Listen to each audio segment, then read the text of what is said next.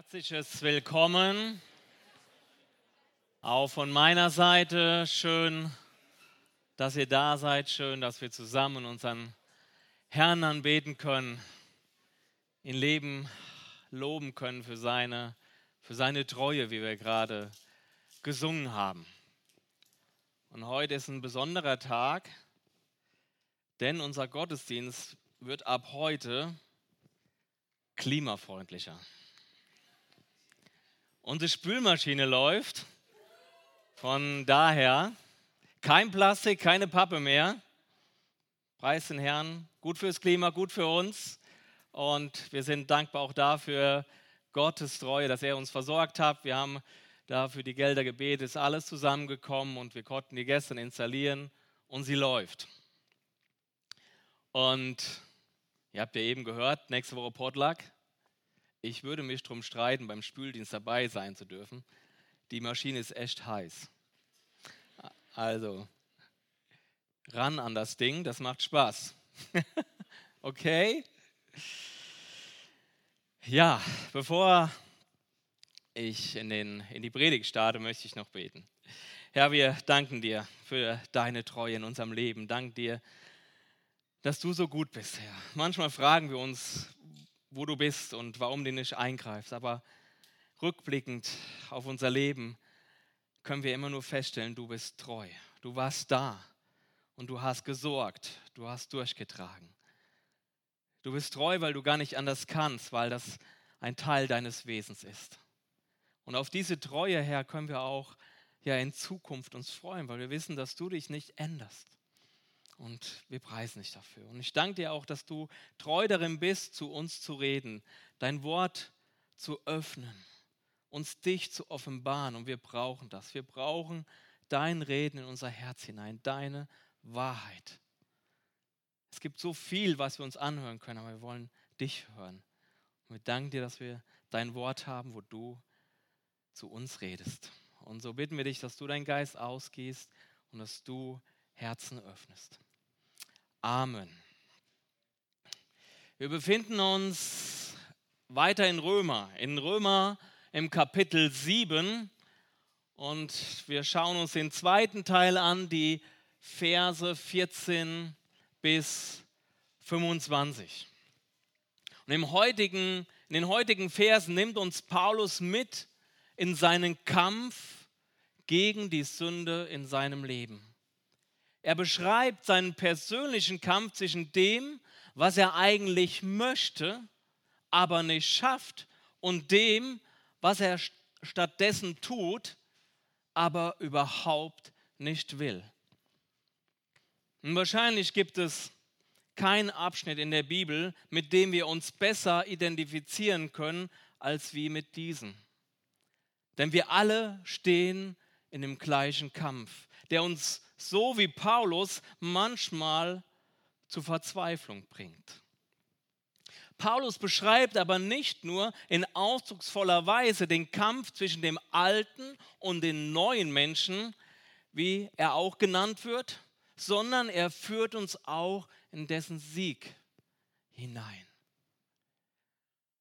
Und wir lesen zu Anfang mal den kompletten Text, um uns dann später die einzelnen Verse genau anzuschauen. Römer Kapitel 7, 14 bis 25. Denn wir wissen, dass das Gesetz geistlich ist. Ich aber bin fleischlich, unter die Sünde verkauft. Denn was ich vollbringe, billige ich nicht. Denn ich tue nicht, was ich will, sondern was ich hasse. Das übe ich aus. Wenn ich aber das tue, was ich nicht will, so stimme ich dem Gesetz zu, dass es gut ist. Jetzt aber vollbringe nicht mehr ich dasselbe, sondern die Sünde, die in mir wohnt. Denn ich weiß, dass in mir, das heißt in meinem Fleisch, nichts Gutes wohnt. Das Wollen ist zwar bei mir vorhanden, aber das Vollbringen des Guten gelingt mir nicht. Denn ich tue nicht das Gute, das ich will, sondern das Böse, das ich nicht will, das verübe ich. Wenn ich aber das tue, was ich nicht will, so, vollbringe nicht ich mehr es, sondern die Sünde, die in mir wohnt. Ich finde also das Gesetz vor, wonach mir, der ich das Gute tun will, das Böse anhängt. denn ich habe Lust an dem Gesetz Gottes nach dem inneren Menschen. Ich sehe aber ein anderes Gesetz in meinen Gliedern, das gegen das Gesetz meiner Gesinnung streitet und mich gefangen nimmt unter das Gesetz der Sünde, das in meinen Gliedern ist. Ich elender Mensch, wer wird mich erlösen von diesem Todesleib? Ich danke Gott durch Jesus Christus, unseren Herrn. So diene ich selbst nun mit der Gesinnung dem Gesetz Gottes, mit dem Fleisch, aber dem Gesetz der Sünde. Denn wir wissen, dass das Gesetz geistlich ist, ich aber bin fleischlich unter die Sünde verkauft, heißt es zu Anfang in Vers 14. Das Gesetz ist von Gottes Geist gegeben worden. Daher ist es geistlich. Es ist Ausdruck dessen, was Gott von dem Menschen will. Sein Anspruch an die Menschen. Der Mensch dagegen ist fleischlich. Er ist aus Fleisch der Vergänglichkeit unterworfen und wird von der Sünde beherrscht.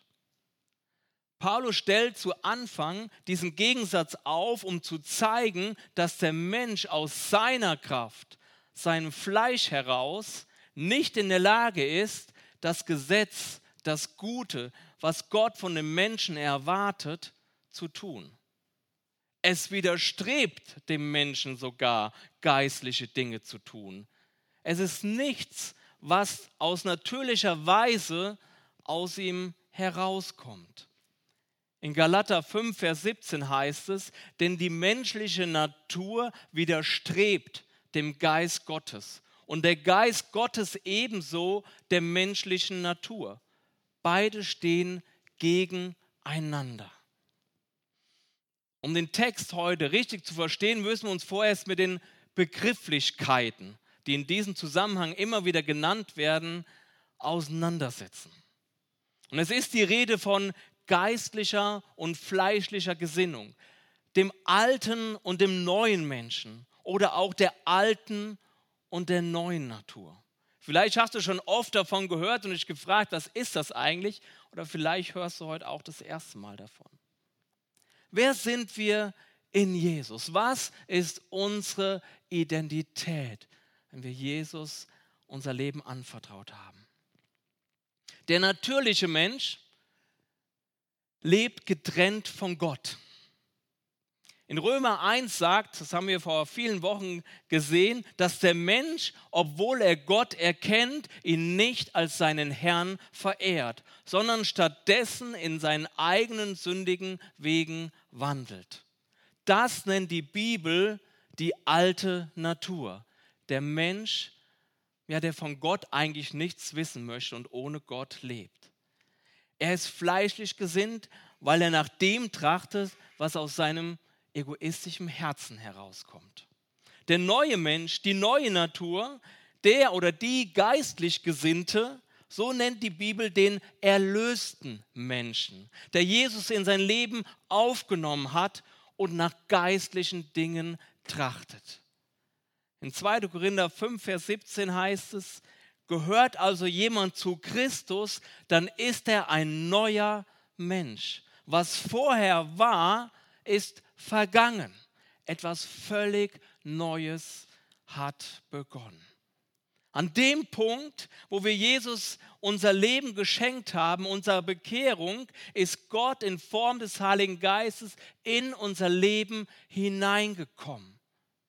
Er lebt in uns. Der Heilige Geist bildet also die neue Natur in uns. 1. Korinther 6, 19. Wisst ihr denn nicht, dass euer Körper ein Tempel des Heiligen Geistes ist, der in euch wohnt und den ihr von Gott bekommen hat, habt? Der Heilige Geist wohnt in uns und bildet die neue Natur.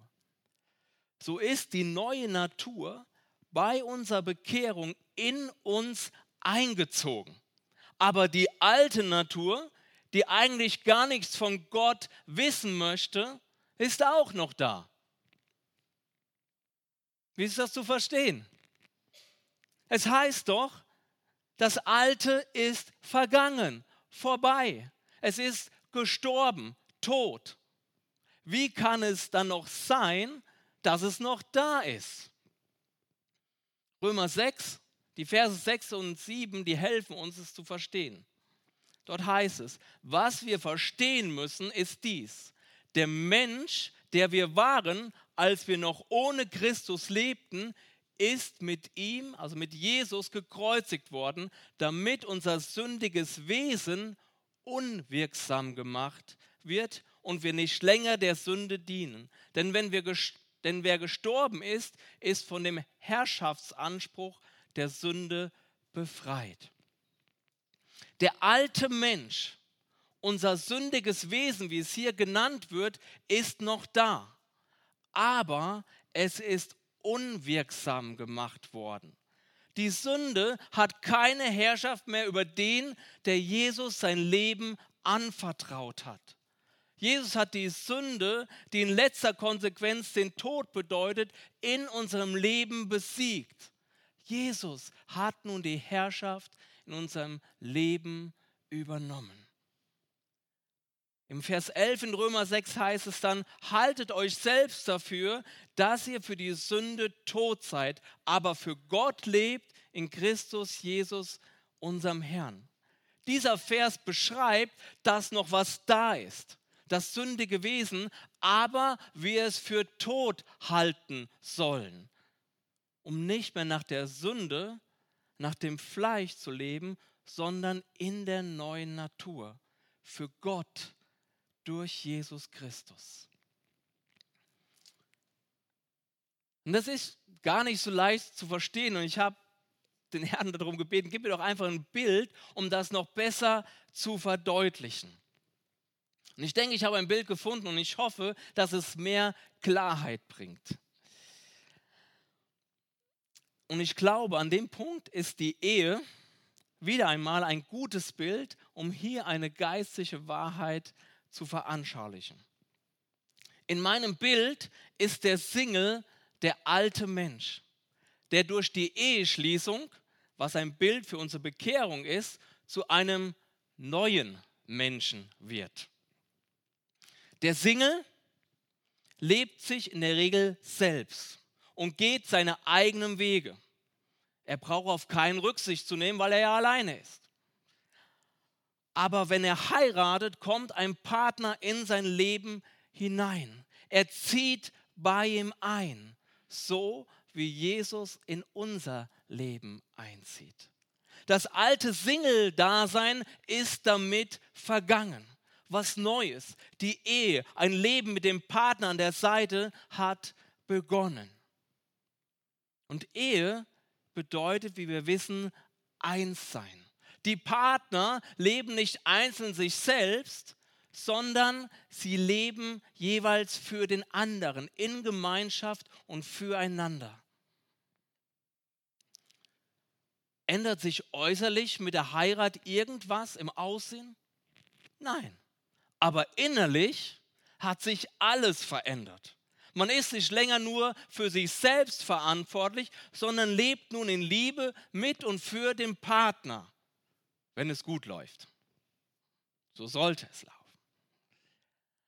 Aber der Single in dem Ehepartner, der ohne Rücksicht zu nehmen seinen Kumpel besucht, der es total okay findet, wenn seine Klamotten am Boden herumfliegen und der keinen Bock auf Traumschiff hat, ist auch noch da.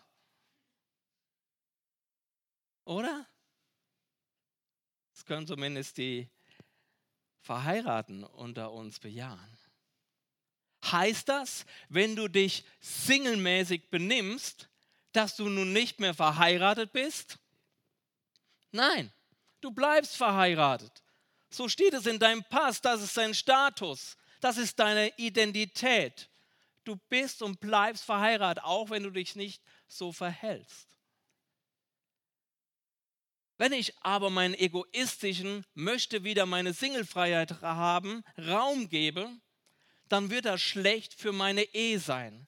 Gebe ich dagegen dem Partner, dem Einssein Raum und halte mich selbst dafür, dass mein Single-Dasein tot ist, dann ist das gut für meine Ehe, mein neues Leben. Wie jeder Vergleich hinkt auch dieser natürlich, aber ich hoffe, der hilft ein bisschen, das zu verstehen. Ist es so? Oh, so ein paar einzelne. okay. Warren Wiersbe ist ein großer Mann Gottes, hat viele Kommentare geschrieben. Der sagt, dreimal steht in unserem Text in Vers 14, 18, 20, dass die Sünde in uns wohnt. Aber auch der Heilige Geist wohnt in uns. Das heißt also nicht, dass der Christ eine gespaltene Persönlichkeit ist.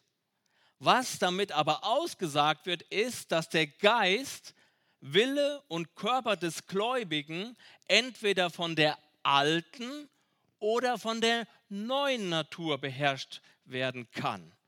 Entweder vom Fleisch oder vom Geist. Und genau um diesen Kampf zwischen den zwei Naturen geht es heute in dem Text. Ich lese nochmal die Verse 15 bis 20. Denn was ich vollbringe, billige ich nicht. Denn ich tue nicht, was ich will, sondern was ich hasse, das übe ich aus. Wenn ich aber das tue, was ich nicht will, so stimme ich dem Gesetz zu, dass es gut ist. Jetzt aber vollbringe nicht mehr ich dasselbe, sondern die Sünde, die in mir wohnt. Denn ich weiß, dass in mir, das heißt in meinem Fleisch, nichts Gutes wohnt. Das Wollen ist zwar bei mir vorhanden, aber das Vollbringen des Guten gelingt mir nicht. Denn ich tue nicht das Gute, das ich will, sondern das Böse, das ich nicht will, das verübe ich. Denn was ich vollbringe, billige ich nicht. Das Problem von Paulus liegt nicht darin, dass er, nicht, dass er es nicht will. Er will das Richtige tun. Ich tue, was ich will, heißt es ja hier. Sein Problem ist nicht, dass er nicht weiß, er weiß, was das Richtige ist. Sein Problem ist, dass ihm die Kraft fehlt, es zu tun. Das, das Vollbringen des Guten gelingt mir nicht, sagt Paulus. Er hat in sich keine Kraft, das Gute, was das Gesetz Gottes ihm sagt, zu vollbringen. Das beschreibt er als sein Problem. Im Vers 17 heißt es dann, jetzt aber vollbringe nicht mehr ich dasselbe, sondern die Sünde, die in mir wohnt. Leugnet Paulus die Verantwortung, die er als Sünder trägt? Nach dem Motto, okay, das hat nichts mit mir zu tun. Ist die Sünde, die in mir wohnt? Nein. Er erkennt an, dass er, wenn er sündigt, gegen seine Natur als neuer Mensch in Jesus Christus handelt. Ein Christ muss sich seine Sünde eingestehen, aber auch erkennen, dass der Impuls zur Sünde nicht von dem kommt, der wir eigentlich in Jesus Christus sind. Ich lese den Satz nochmal. Ein Christ muss sich seine Sünde eingestehen, aber auch erkennen, dass der Impuls zur Sünde nicht von dem kommt, der wir eigentlich in Jesus Christus sind. Aus unserer eigenen Kraft sind wir nicht in der Lage, Gottes Wort, das Gute, was wir wollen, zu vollbringen. So oft haben wir es versucht, oder? Und auch ansatzweise geschafft, aber immer sind wir wieder gescheitert. Und nicht nur, dass wir das Gute nicht vollbringen, sondern das Böse, was wir absolut nicht wollen, kommt in unseren Herzen auf und in einer schwachen Minute verüben wir es auch. Kennt ihr das? Du sehnst dich danach, mit Leidenschaft die Bibel zu lesen und im Gebet zu sein. Doch stattdessen kommen begehrliche Gedanken in deinen Kopf. Du versuchst dagegen anzugehen, aber es klappt nicht. Und dann gehst du deinen Gedanken nach und am Ende ziehst du dir ein Porno rein. Du bist müde, erschöpft, verzweifelt, weil du es einfach nicht schaffst, bist unfähig, nach Gottes Wort zu leben, nach dem, was du eigentlich willst. Und du tust das, was du überhaupt nicht willst. Erkennst du dich in diesem Kampf wieder? Du bist nicht allein. Selbst Paulus war in seiner Kraft unfähig, gegen die Sünde in seinem Leben zu kämpfen. Du bist nicht allein. Jedem von uns geht es so. C.S. Lewis sagt, jeder, der versucht hat, Gutes zu tun, ist sich diesen Kampfes bewusst. Wir wissen nie, wie schwer es ist, mit dem Sündigen aufzuhören, bis wir es versuchen. Niemand weiß, wie böse er ist, bis er versucht hat, Gutes zu tun. Ist das nicht so wahr? Paulus weiß, dass das Gesetz, Gottes Gebote, seine Werte und Richtlinien gut sind für sein Leben. Und dass der Geist in ihm Lust daran hat, sich daran zu halten, danach zu leben. Und das zeigt ihm, dass der Drang zur Sünde nicht aus seinem Leben mit Jesus herauskommt, sondern aus seinem alten Leben, aus dem Fleisch heraus. Der alte Mensch ist nicht der echte Paulus. Der alte Mensch ist tot. Das Fleisch ist nicht der wahre Paulus. Der neue Mensch ist der wahre Paulus die Herausforderung Paulus besteht jetzt darin, so zu leben, wie Gott ihn geschaffen hat, in der neuen Natur. Wenn du dein Leben Jesus anvertraut hast, dann bist du ein neuer Mensch. Der Heilige Geist, der in dir lebt, bildet die neue Natur in dir. Das ist deine Identität. Die alte Natur, die immer wieder aufbegehrt, ist noch da. Aber das bist nicht du. Du bist ein Kind Gottes.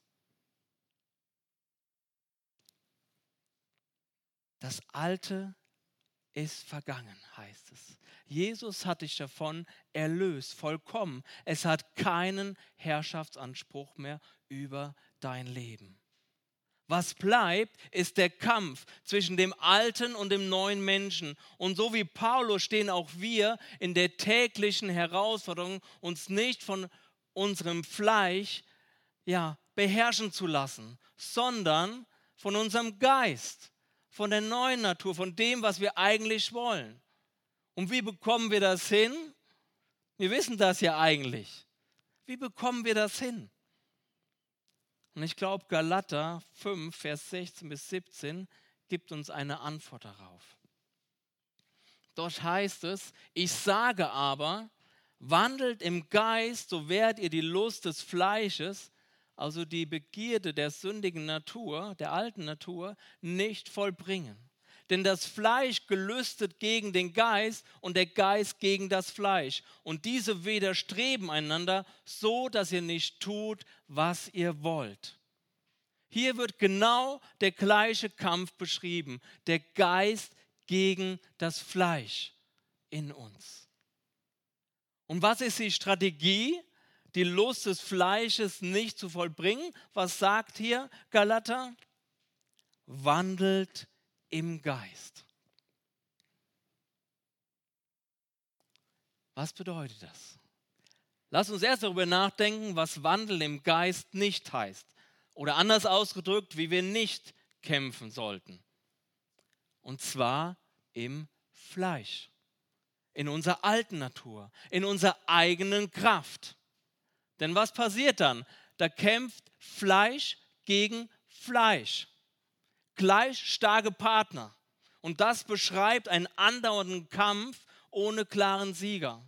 Oder? Und wir kennen das, diesen Kampf, den wir nicht gewinnen. Manchmal schaffen wir es, manchmal nicht. Es ist ein Kampf auf gleicher Ebene, sage ich mal. Aber genauso, wie ich gerade gesagt habe, kämpfen wir in der Regel gegen die Sünde in unserer eigenen Kraft. Und daher verlieren wir so oft aber in uns ist eben nicht die Kraft für den Sieg. Das heißt, wir müssen uns stärken. Und das tun wir, indem wir unserer Identität, die wir in Jesus haben, bewusst werden. Im Geist wandeln bedeutet, als die Person zu leben, die wir tatsächlich in Jesus sind. Als Kind Gottes. Der Heilige Geist ist in dir und in mir lebendig. Er ist die Kraft in dir, der für dich kämpft und dir den Sieg schenken will. Er ist stärker als unser Fleisch. Er ist es in uns, der dir den Sieg schenken möchte. Er ist stärker. Der Kampf findet im Wesentlichen in unseren Gedanken statt, oder? Und wenn du dich noch länger als den Loser siehst, der es nicht packt, der zu schwach, zu dumm, zu klein, zu unwürdig ist, dann lebst du in der Schwäche deiner alten Natur und du wirst den Sieg nie erlangen. Wenn du dagegen den Löwen Judas, den gekreuzigten und auferstanden, den König der Könige, den Herrn der Herren, der Herrschaften in dir siehst, deine wahre Identität, dann wirst du siegen. Denn in ihm sind wir Sieger, in ihm haben wir die Kraft, gegen die Sünde zu siegen. Immer?